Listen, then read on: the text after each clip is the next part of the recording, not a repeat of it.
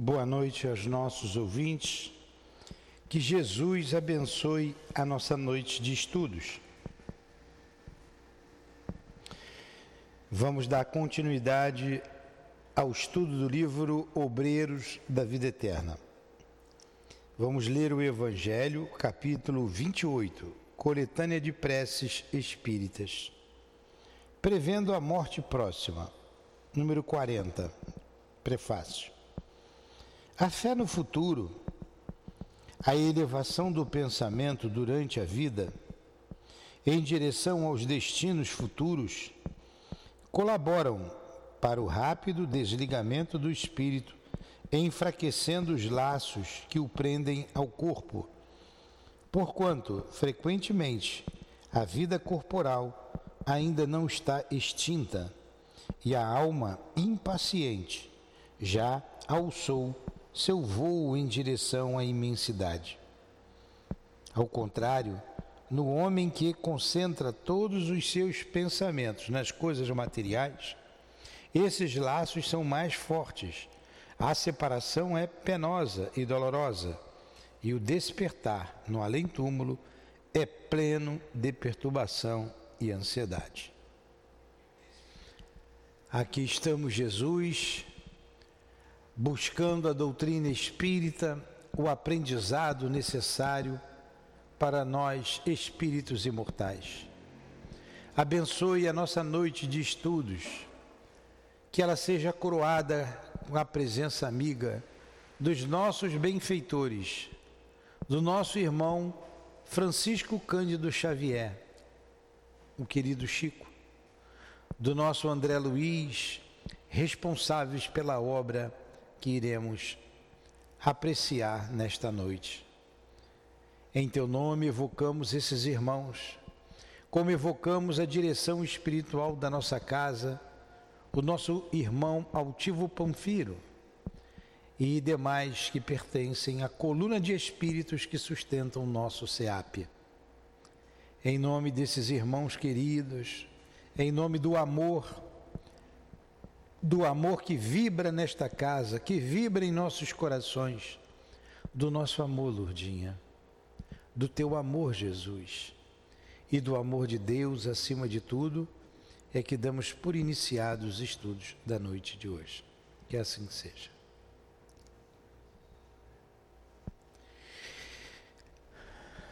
Então vamos lá.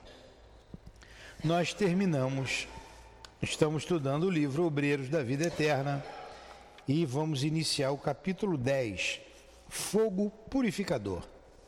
Nós terminamos o capítulo 9, semana passada, com a manifestação espiritual, algo muito interessante estudamos aqui, de um espírito que era mãe do Gotuso, que incorporou num outro espírito a nossa, a nossa irmã Luciana. Aí você vê o espírito mais elevado, incorporou no espírito, na irmã Luciana, que era clarividente e também médio de incorporação, e fala com o filho. O, nem filho, nem a, a, a, a responsável pela casa transitória, irmã Zenóbia, aqui eu tenho alguém me auxiliando aqui, tá igual, só falta botar o ponto, né? Irmã Zenóbia via o espírito, o espírito elevado. E o Gotuso era um bom espírito, um trabalhador, mas precisava, não foi além, porque precisava trabalhar o perdão. E ele vai reencarnar sendo neto daquele que ele tanto se sentia eh, magoado. Aí termina a história. Aí vem aqui agora o fogo purificador. Que fogo purificador é esse? Vamos entender com o nosso irmão André e o nosso Chico. Qualquer coisa vocês interrompam. Vamos lá. Na manhã imediata, a administração da casa transitória achava-se de posse do roteiro a seguir. Os cronômetros acusavam seis horas. No entanto, as sombras densas e monótonas dominavam a região. O instituto recebia o concurso de vários servidores, de vários servidores de outras organizações socorristas da mesma natureza, enquanto a irmã Zenóbia se mantinha absorvida pelos quefazeres imperiosos do momento, cercada de assessores, orientando atividades alusivas à mudança próxima. Você vê que o nosso emprego lá não vai valer muita coisa não. Lá não tem navio não, viu? não tem também avião para pilotar, tem carro, carro tem. É, é muita coisa, muita atividade no mundo espiritual. A nossa ignorância é imensa a respeito disso. E quanta coisa se fazer e o dia é curto. Porque é 24 horas o trabalho, são 24 horas de trabalho. Eles não dormem. Né? Então continua aqui, os afazeres. Ardendo de ansiedade por obter maiores esclarecimentos acerca dos trabalhos em execução, acompanhei o padre Hipólito, que me convidou a inspecionar os movimentos do átrio. Segui-o gostosamente. Então você vê que o André Luiz era médico, veio nessa primeira expedição e ele não conhecia nada, ele está aprendendo. E tudo que ele viu, ele relatou. Né? Está escrevendo aqui para gente. Então, não é porque é espírito que conhece tudo.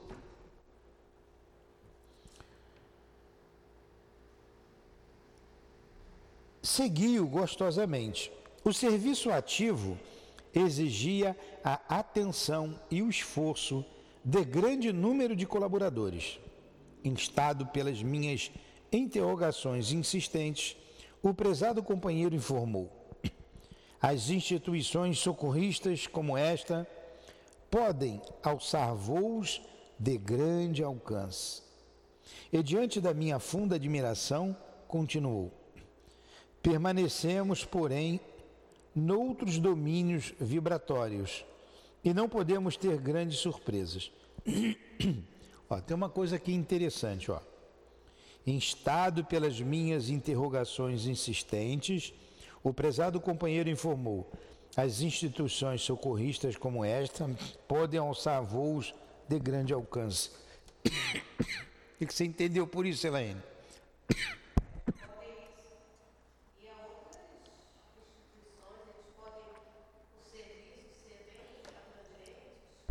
Ele está dizendo que a instituição como um todo é como se pegasse essa casa espírita e levasse para outro lugar.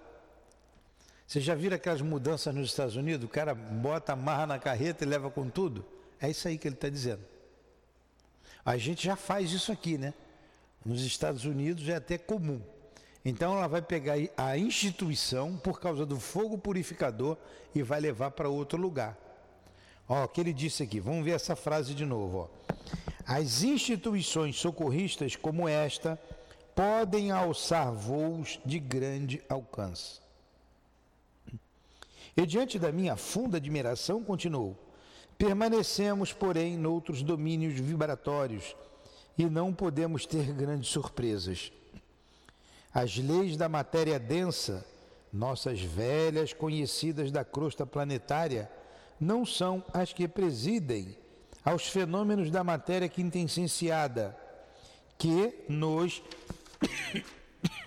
servem, desculpe, de base às manifestações também transitórias. Então, olha, as leis são diferentes. O sábio da terra, o homem que se considera sábio, ele não conhece essas sutilezas do mundo invisível, da matéria mais sutil, quintessenciada e está tudo dentro da mesma lei de Deus.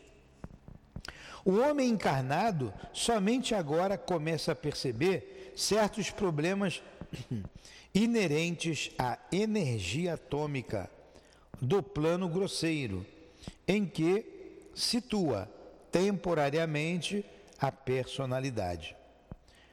Como você não ignora, as descargas elétricas do átomo etérico em nossa esfera de ação ensejam realizações quase inconcebíveis à mente humana. Olha só, a energia como é utilizada lá, inconcebíveis à mente humana. Isso aqui foi escrito em 42, 43, né, 44. Hoje se utiliza a energia atômica para muita coisa, na medicina. Então, no mundo espiritual, isso já era conhecido, essa energia é, tirada do átomo, da fissura do átomo. Nos círculos carnais, para atendermos aos nossos enigmas evolutivos ou redentores, somos fracos prisioneiros do campo sensorial. Prisioneiros que se comunicam com a vida infinita pelas estreitas janelas dos cinco sentidos. Não obstante o progresso da investigação científica entre as criaturas terrenas, o homem comum apenas conhece. Obrigado. Vocês desculpem, eu vou botar uma balinha aqui. Tomara que não atrapalhe eu falar.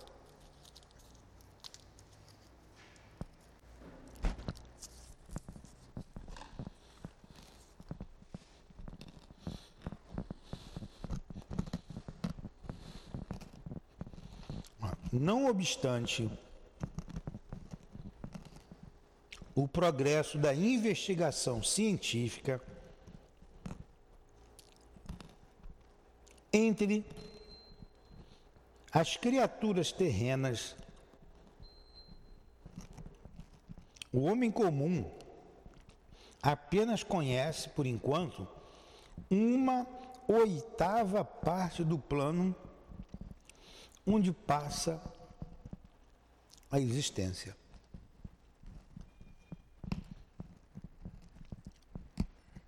Espera aí que é o remédio.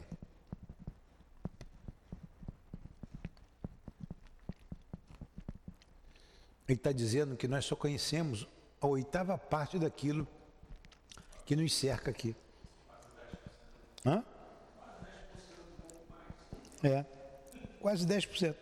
Um pouquinho mais. Vamos botar 12%, por causa dos oito ali. A vidência e a audição, as duas portas que lhe podem dilatar a pesquisa intelectual, permanecem excessivamente limitadas. Vejamos, por exemplo, a luz solar que condensa as cores básicas, suscetíveis de serem assinaladas pelo nosso olho quando na Terra. Percebemos tão somente as cores que vão do vermelho ao violeta, salientando-se que a maioria das pessoas nada enxerga além das últimas cinco, que são o azul, o verde, o amarelo, o laranja e o vermelho não registrando o índigo e o violeta. Existem, porém, outras cores no espectro, correspondentes a vibrações para as quais o olho humano não possui capacidade de sintonia. Porque a luz é vibração. Essa mesma luz branca aqui, se você botar um prisma ali, um prisma, você vai ver que são várias as cores. A gente só vê a branca. O mesmo se dá com a audição, né? Manifestam-se raios infravermelhos e ultravioletas que o pesquisador humano consegue identificar imperfeitamente, mas que não pode ver. Hoje se sabe do infravermelho, do ultravioleta, né? se trabalha com esses raios, né? na medicina, na odontologia, né? se trabalha bastante hoje. Então a gente não pode esquecer que isso foi escrito em 40 é, década de 1940. Ocorre o mesmo com a potência auditiva. O ouvido da mente encarnada assinala apenas os sons que se enquadram na tabela de 16 vibrações sonoras a 40 mil por segundo. Eu não sei como é que é essa tabela, mas ele está dando ali um, uma, uma faixa que nós percebemos. Quando a gente faz aquele exame auditivo, né? Aí ele dá um apito forte, você levanta o braço direito no ouvido direito, o braço esquerdo quando apita no esquerdo. Aí ele vai diminuindo, diminuindo, diminuindo, até um, um, vai chegar um momento que você não vai ouvir mais. Mas o som está ali. Então, se você estiver dentro daquela faixa que exige o trabalho que você vai executar, você passa no exame. Se estiver fora, você é reprovado. Você precisa fazer um tratamento auditivo, correto? O mesmo se dá com a visão.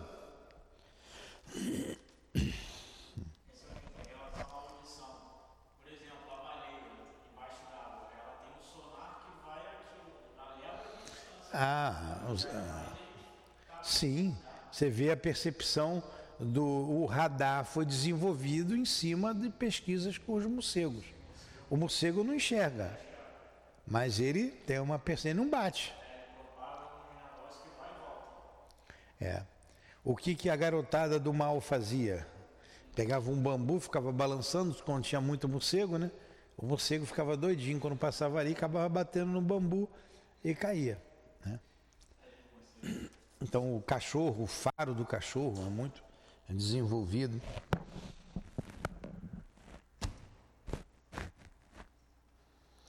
As ondas mais lentas ou mais rápidas escapam-lhe totalmente.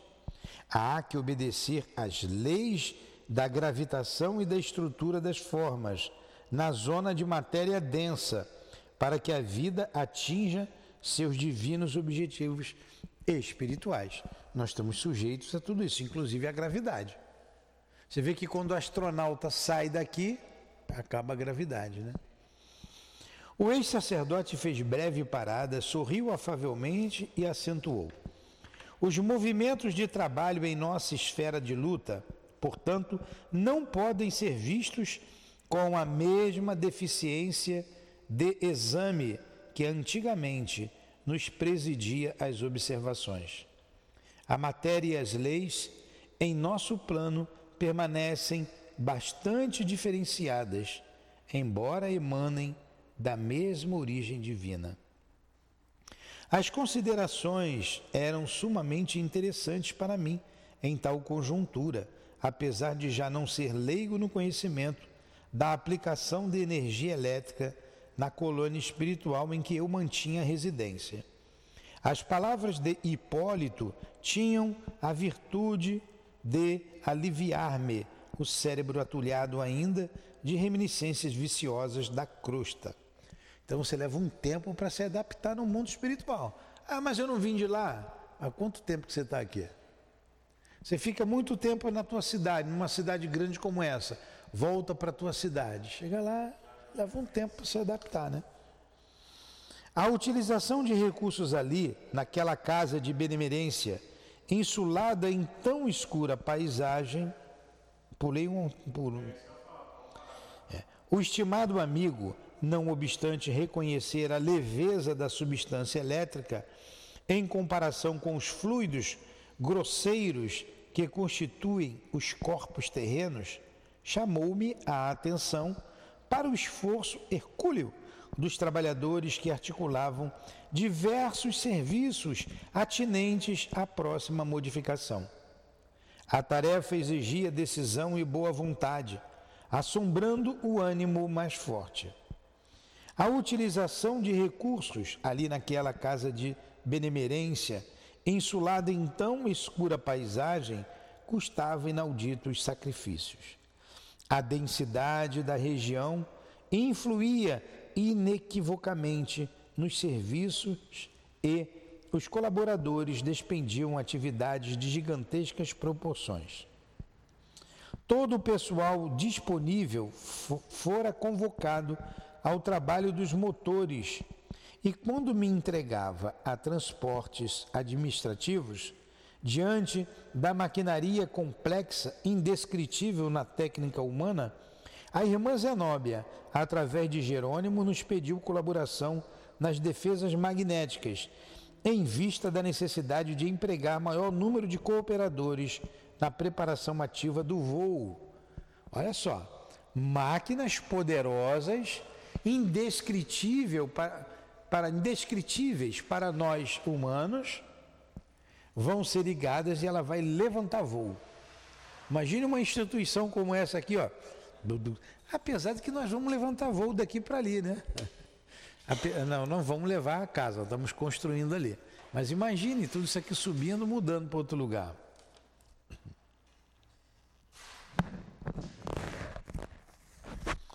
Não tínhamos tempo a perder. O próprio assistente que nos orientava num belo exemplo de renúncia fraternal, tomou a dianteira encaminhando-se para as faixas de defesa.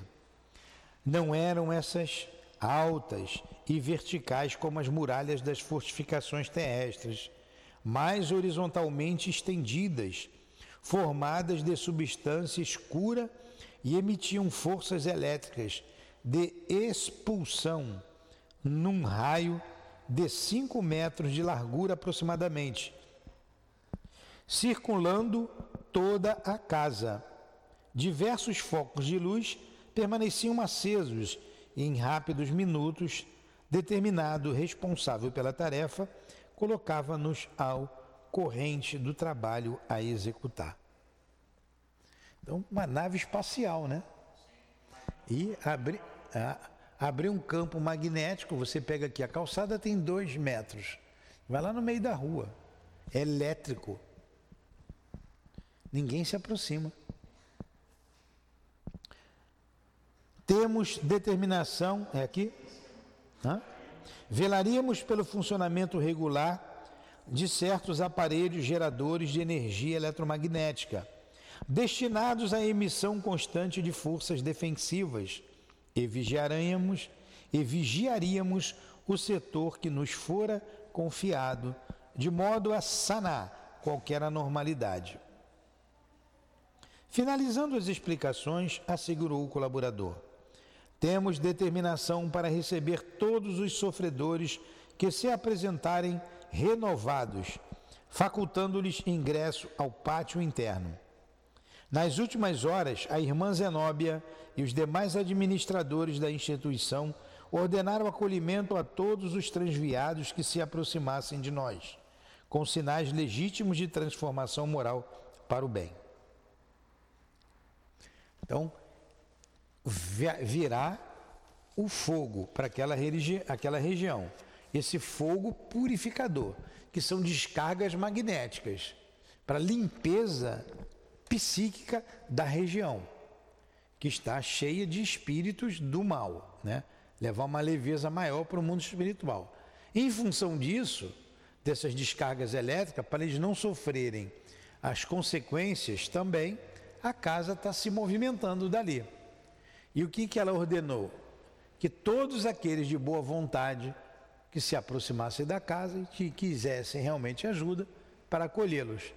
Lembram que lá na, no, no, as duas ou três aulas atrás, naquela conversa com, com os espíritos do abismo, o padre Hipólito falava com ele, passou aquela passagem que Jesus é, narrou entre o rico e o Lázaro. Não veio ninguém. Mas o que, que falei? ela disse? Olha, a nossa missão foi coroada de êxitos. Eles vão nos procurar por próprias pernas, eles virão. Lembra disso? São esses que se aproximarão dali. Vão entrar. O que vai acontecer com os outros? Eles vão morrer? Não. O espírito não morre, já está morto, né? Mas vão sofrer, vão fugir. Vão fugir.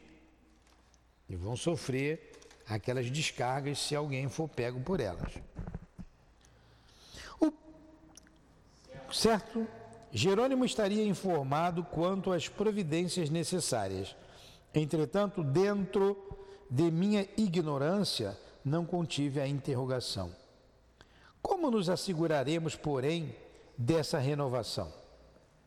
André Luiz perguntou: como é que eu vou ter certeza se essa pessoa vai se renovar mesmo, se ela quer a coisa correta, o bem?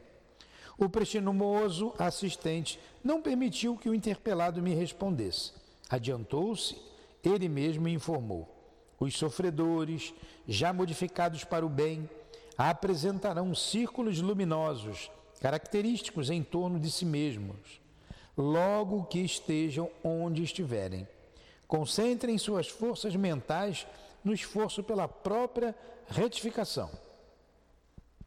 Os outros, os impenitentes e mentirosos sistemáticos, ainda que pronunciem comovedoras palavras, permanecerão confinados nas nuvens de treva que lhes cercam a mente endurecida no crime.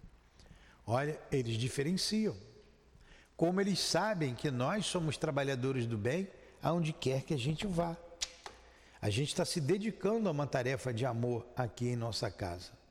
Por isso, somos identificados e não temos como andar sozinho. Temos a devida proteção. É, daí a nossa vigilância, daí a nossa prece constante, para não sermos pegos de surpresas. De surpresa. Porque tanto o bem quanto o mal nos identificam. Ah, você então é um espírito elevado? Não. Somos espíritos trabalhadores, esforçados, temos defeitos a corrigir, mas estamos nos esforçando. E por isso você vibra diferente.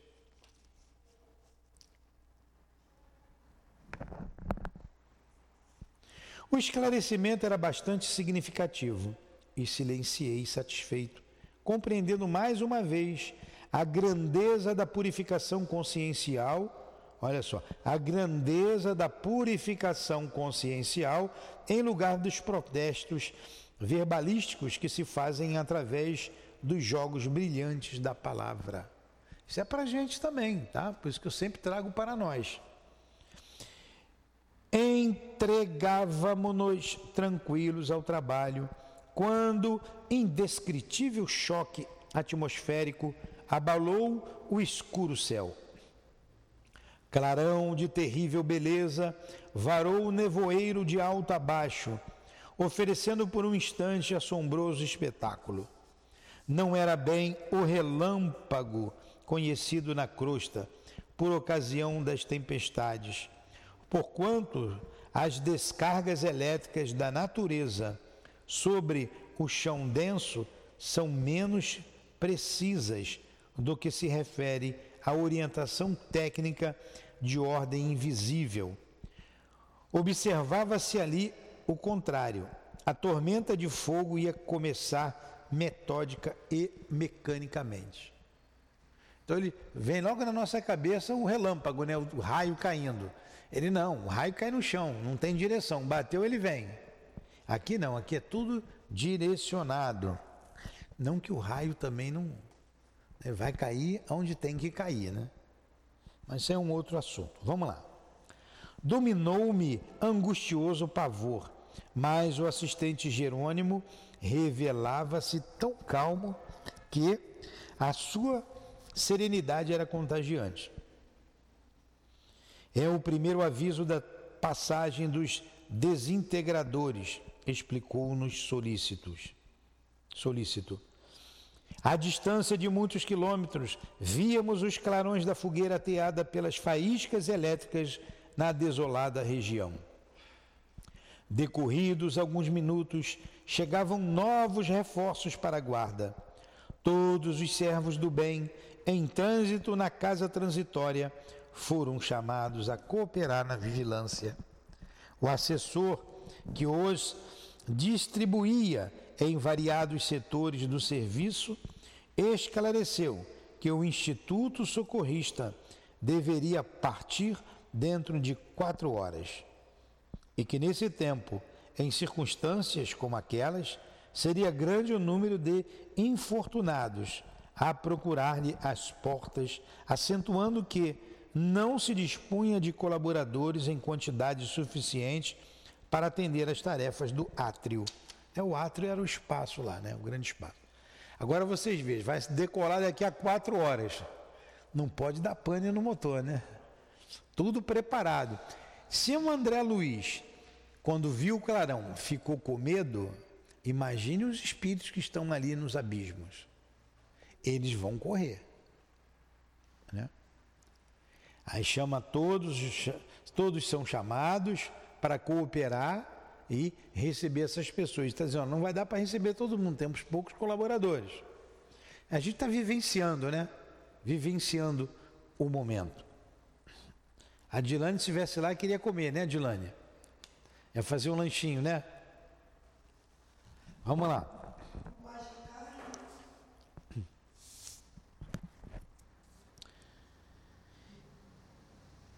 À distância de muitos quilômetros, víamos os clarões da fogueira ateada pelas faíscas elétricas da desolada região. Decorridos alguns minutos, chegaram novos reforços para a guarda. Todos os servos do bem em trânsito na crosta transitória foram chamados a cooperar na vigilância. O assessor, que os distribuía em variados setores do serviço, esclareceu que o Instituto Socorrista deveria partir dentro de quatro horas e que nesse tempo, em circunstâncias como aquelas, seria grande o número de infortunados a procurar-lhe as portas, acentuando que não se dispunha de colaboradores em quantidade suficiente para atender às tarefas do átrio.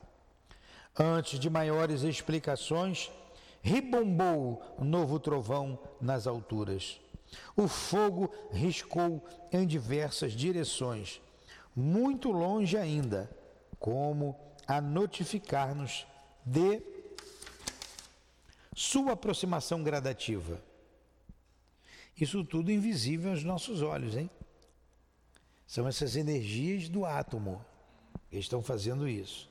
Dessa vez, todavia, recebi a nítida impressão de que a descarga elétrica não se detivera na superfície, penetrara a substância sob nossos pés, porque espantoso rumor se fez sentir nas profundezas. Olha, ele vinha na superfície e também dentro da terra. Porque existem muitas cavernas, muitos esconderijos de espíritos do mal nesses lugares. Muitas vezes ouvira viajantes que afrontaram sinistros do mar, e todos eram unânimes em asseverar a beleza cruel das grandes tormentas no dorso do abismo equóreo, quer dizer, da água, né? Bem como afirmavam que viajor algum, por mais incrédulo, conseguia subtrair-se às ponderações místicas da fé perante o turbilhão escanchoante, escachoante do desconhecido. Ali, no entanto, a emoção era mais solene, os fatores mais complexos, tal o patético do fenômeno. Buscando talvez tranquilizar-me, o assistente afiançou. O trabalho dos desintegradores elétricos invisíveis para nós Tal a densidade ambiente evita o aparecimento das tempestades magnéticas que surgem sempre quando os resíduos inferiores de matéria mental se amontoam excessivamente no plano. Olha o que eles estão combatendo. Os resíduos. A, a, ali fica o resíduo. Eles estão combatendo a matéria mental desses espíritos. Imagine a, a, a espessa camada escura que envolve a Terra. E de vez em quando tem que ter essas descargas de limpeza. Jerônimo, experiente e bondoso, tem, aqui não tem jeito, a gente tem que ler, né? É questão técnica. Jerônimo, experiente e bondoso, tentava sossegar-me o coração. Todavia, embora soubesse que não nos encontrávamos ainda diante da tormenta de forças caóticas desencadeadas sem rumo, confesso que senti enorme dificuldade para desincumbir-me das obrigações assumidas, em virtude da minha absoluta despreocupação do que ocorria fora do ambiente de serviço. Desde aquele segundo estampido atordoante do firmamento, A casa transitória de Fabiano entrou em fase anormal de trabalho. Servidores, embora sob impecável articulação, iam e vinham apressados. Lá dentro, cogitava-se das derradeiras medidas com valioso aproveitamento dos minutos. Aparelhos de comunicação funcionavam em ritmo acelerado, anunciando o fato em direções várias, avisando peregrinos da espiritualidade superior, a fim de não se aproximarem da zona sob regime de limpeza. Três quartas partes dos colaboradores efetivos de Zenóbia cuidavam das providências alusivas ao voo próximo ou organizavam acomodações para os necessitados que chegariam em bando. O André Luiz, naquela época, né? Com todo respeito a ele, devia estar assim: vamos decolar logo, vamos sair logo daqui. Digam esses motores. Agora você vê a nossa ignorância sobre o mundo espiritual. É... Se não fosse a intervenção divina, a, a, a, as relações aqui na Terra estariam um caos por causa desses espíritos, por causa dessa matéria mental, que de vez em quando é, recebe o socorro do mais alto. Senão a coisa fica mais difícil. Como nós somos ajudados.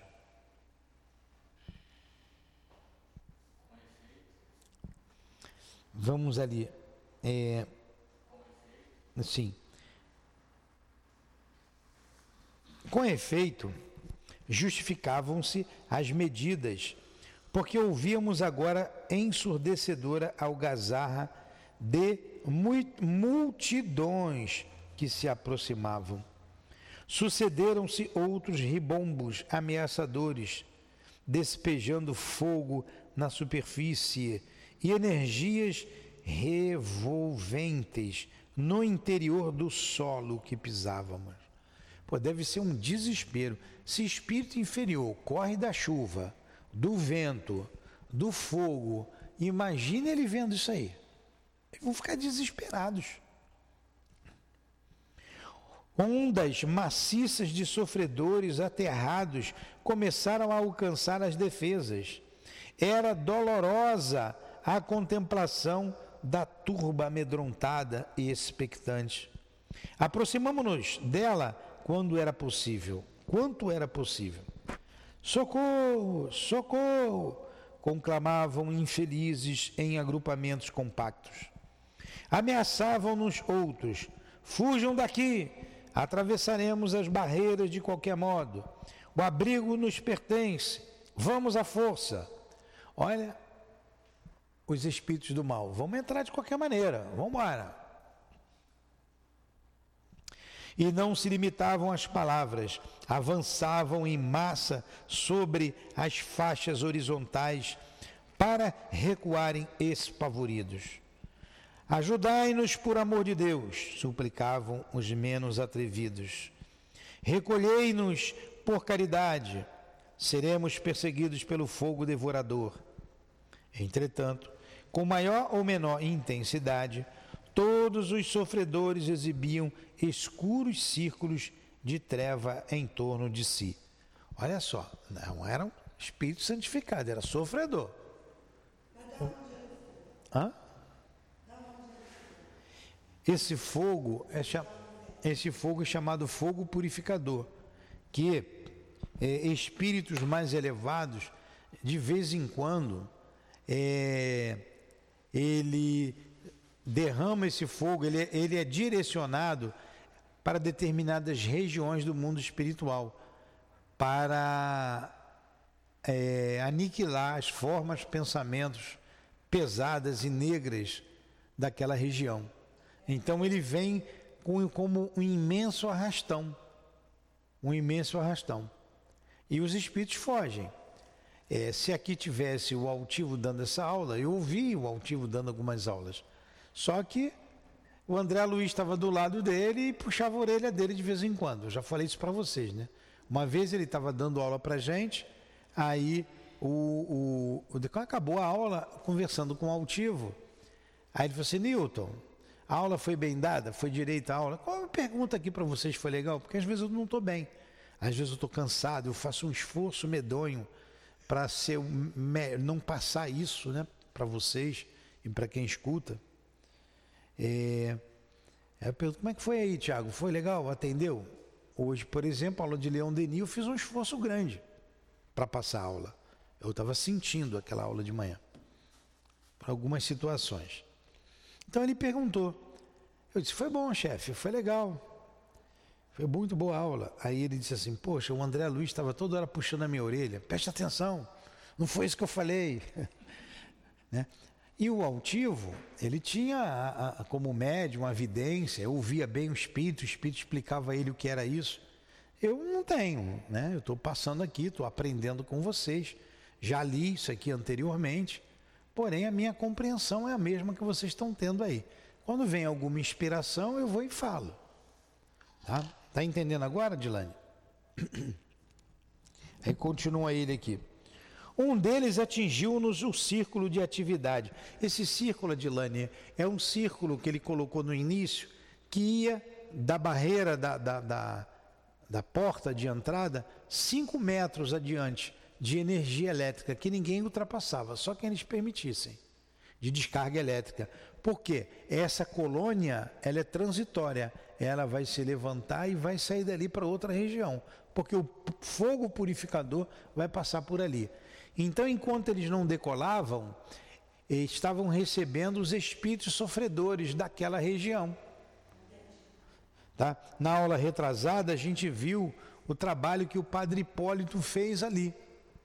Muitos queriam vir e não conseguiam, agora todos saíram com medo, os algozes e os sofredores, e os que eram, é, é, eram assim calhados por eles. E só vai entrar na casa transitória aqueles que já desejam alguma melhora. Um deles atingiu-nos o círculo de atividade e identifiquei-o. Não havia qualquer dúvida, era o verdugo que me provocara tanta revolta íntima na véspera postou-se de joelhos, não muito longe de nós, e implorou: Tende piedade de mim. As fogueiras ameaçam-me. Penitencio-me, penitencio-me. Fui pecador, mas espero contar com vosso auxílio para reabilitar-me. Olha só, o André Luiz está dizendo: esse espírito era aquele danado que estava lá, né? Vamos ver aqui o que, que aconteceu com ele. Acho que só vou falar na aula que vem, para vocês verem na próxima aula. As rogativas sensibilizariam qualquer cooperador, menos avisados, mais prevenidos quanto à senha luminosa. Notávamos que o pedinte se cercava de verdadeiro manto de trevas. Dele se aproximou Luciana, quanto pôde fixou-o bem, fez significativo gesto e exclamou, espantada, embora discreta: Oh, como é horrível a atividade mental deste pobre irmão. Vêem-se-lhe o halo vital, deploráveis lembranças e propósitos destruidores. Está amedrontado, mas não convertido pretende alcançar a nossa margem de trabalho para se apropriar dos benefícios divinos sem maior consideração. A aura dele é demasiadamente expressiva. Olha. Ia dizer mais alguma coisa. Bastou, entretanto, um olhar do assistente que nos dirigia para que ela se calasse, humilde, reintegrando-se no trabalho complexo que tínhamos em mão. Dilatavam-se fogueiras enormes em direções diversas e raios fulgurantes eram metodicamente despejados do céu. Então vamos lá. Esse irmão não entrou. Olha, olha o que o André Luiz disse. É, despertava a jogativa deles, é, sensibilizando qualquer cooperador. Mas no fundo ele não estava convertido. Igual muitos assistidos que vêm aqui. A gente sabe que vem para comer e ir embora, ainda reclamam. E se puder prejudicar, prejudicam, como acontece aqui às vezes. Numa proporção menor, mas prejudicam, atrapalham, entope os vasos propositadamente, fazem maldade. Não reconhecem o auxílio que recebem. Arruma um problema. Arruma um problema. É a mesma coisa. Por isso, de vez em quando, a gente fala, ó, não dá mais para você ficar aqui. A gente suspende.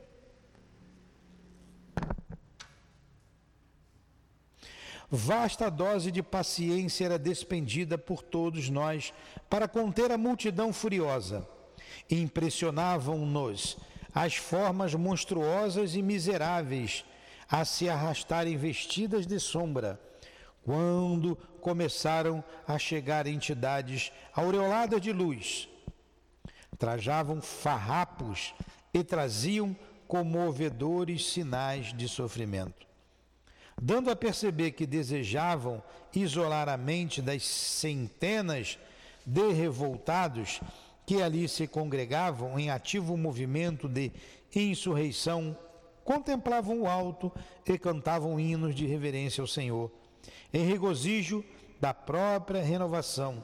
Cânticos estes abafados pela algazarra dos rebeldes agitados.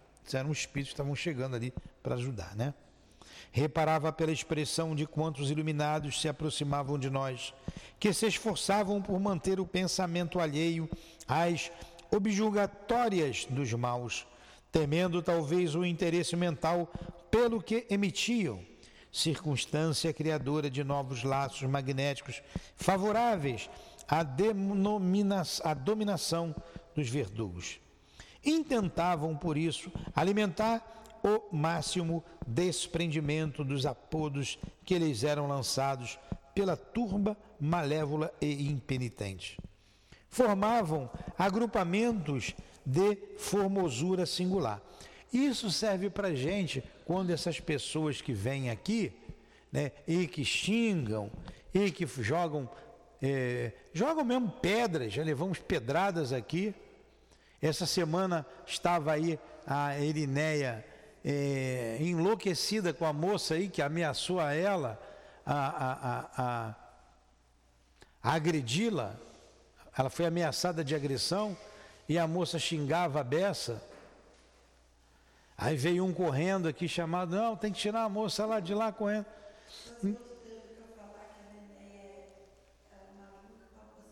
Ah, para a moça ir embora e ela se acalmar, eu disse para ela, ó, aquela ali, ó, não liga para ela não. Ela é mesmo, ela parece mesmo, acho que ela não pensa muito bem não. falei, bom, o que, que a senhora deseja? Aí ela foi acalmando, foi acalmando. A senhora quer comer? Quero. Aí ela comeu, pegou uma quentinha daquela comeu. A senhora quer mais alguma coisa? Senhor tem um óleo? Tem. Aí saiu, tranquila, foi embora. Não voltou mais. Tem que, tem que saber levar. Se for bater de frente, né? é como uma outra aí que jogou pedra, cada pedra desse tamanho. Se pega num carro aí, estraçalhava o carro e se pega na cabeça de alguém era pior. Né? Não veio mais aqui também, né? A gente fica com pena, mas a pessoa não quer se transformar. Ela quer atender o seu interesse imediato. Se você deixar aqui, é o mesmo princípio que eles estão dizendo aqui. Está na hora da gente acabar. Dilatavam-se fogueiras enormes em direções diversas e raios fulgurantes eram metodicamente despejados do céu. Vamos parar por aqui tá? Vasta dose de paciência. Vamos continuar aqui semana que vem. Tá bom? Porque não vai dar tempo da gente terminar o capítulo, embora falte bem pouquinho, né? Ó, são 10 minutos, faltam 10 para as 7. Acho que não vale a pena eu ler rápido, né? Semana que vem a gente continua, dá para a gente respirar só assim vocês não faltam à próxima aula, porque é muito interessante esse estudo, muito interessante. Né? Ah, é. A gente sempre faz uma recapitulada, sempre faz, dessa obra, da obra da Dona Ivone, do Memória de um Suicida, O negócio é eu lembrar de tudo onde parou, né? Mas quando eu leio um pouquinho, aí eu lembro. Aí a gente faz sempre um apanhado, como a gente fez hoje. Muito bom mesmo, muito bom. É o nosso irmão trazendo a realidade do mundo espiritual, da nossa verdadeira morada. Vamos fazer a nossa prece, agradecendo ao nosso irmão Chico, ao André Luiz, agradecendo Allan Kardec, que trouxe a base de todo esse conhecimento, de todo o conhecimento do mundo espiritual, para que fossem desenvolvidas estas obras doutrinárias, como chamamos as obras do nosso Francisco Cândido Xavier. A nossa gratidão a todos vocês. A Leon Denis, que manteve viva a chama da doutrina espírita, o que só nos traz, é, nos faz responsáveis para dar continuidade à pureza doutrinária através dos estudos que fazemos nesta casa de amor. Contigo, Jesus, e com Kardec, caminharemos sempre. Em nome desses irmãos queridos, em nome do irmão Altivo Panfiro, diretor da nossa casa de amor, trabalhador incansável, exemplo para todos nós, em nome da coluna de espíritos que sustentam o nosso SEAP, em nome do amor, porque sem amor nada faremos conforme a lei de Deus, do amor que vibra nesta casa, do nosso particular amor, minha querida. Em teu nome, Jesus, do teu amor e do amor de Deus acima de tudo, é que damos por encerrado os estudos da noite de hoje em torno do livro Obreiros da Vida Eterna. Que assim seja.